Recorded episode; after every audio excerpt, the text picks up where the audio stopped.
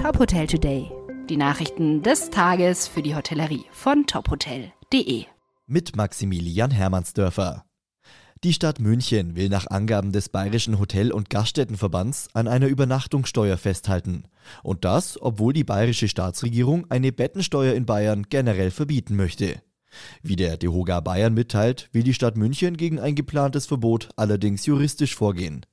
Die Präsidentin des DeHoga Bayern, Angela Inselkammer, spricht von einem Affront gegenüber Gastgebern und Gästen. In Zeiten multipler Krisen dürfe es keine zusätzlichen Belastungen geben. Der DeHoga begrüße daher die klare Haltung der bayerischen Staatsregierung. Bislang gibt es keine Gemeinde in Bayern mit einer vergleichbaren Steuer. Eine Übernachtungssteuer in München würde auch in anderen Kommunen Bayerns Begehrlichkeiten wecken. Inselkammer befürchtet, dass eine Verteuerung der Übernachtungspreise im ländlichen Raum den Prozess des Gasthofsterbens beschleunigen würde. Amaron Collection zieht sich aus Frankfurt-Neckarwillen zurück. Wie es in einer Mitteilung der Amaron Collection heißt, passen die Pläne der Eigentümer, das wirtschaftlich erfolgreiche Haus künftig neu zu positionieren, nicht zur Markenarchitektur. Amaron und die Hoteleigentümer werden somit nach drei gemeinsamen Jahren ab dem 30. Juni 2023 getrennte Wege gehen. Das Hotel in Frankfurt wurde 2019 eröffnet und besteht aus vier Häusern aus dem frühen 20. Jahrhundert. Im Radisson Collection Berlin dauern die Aufräumarbeiten auch rund zwei Monate nach dem Platzen des Großraumaquariums weiter an.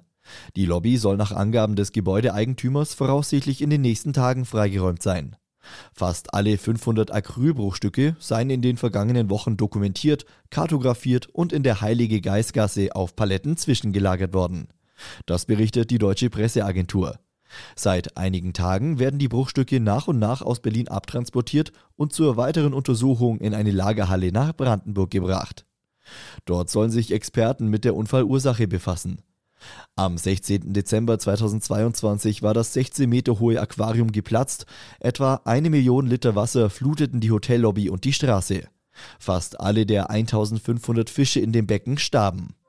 Weitere Nachrichten aus der Hotelbranche finden Sie immer auf tophotel.de. Folgen Sie uns außerdem gerne bei Facebook, LinkedIn und Twitter, um nichts mehr zu verpassen.